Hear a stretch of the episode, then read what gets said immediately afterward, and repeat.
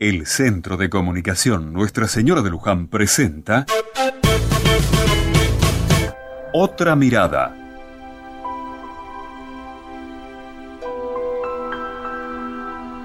En la capilla del barrio vecino hay una hermosa imagen de la Virgen de Luján.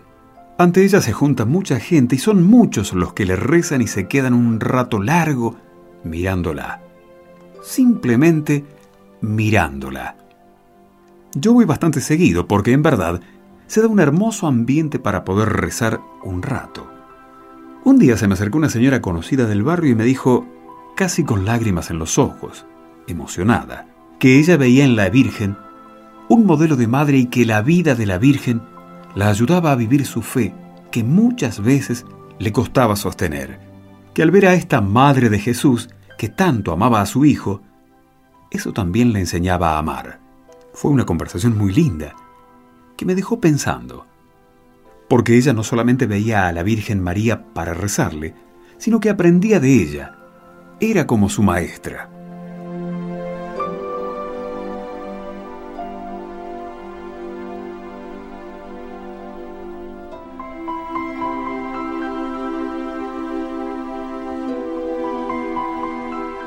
En aquel tiempo, Mientras Jesús hablaba a las gentes, una mujer de entre el gentío levantó la voz diciendo, Dichoso el vientre que te llevó y los pechos que te criaron.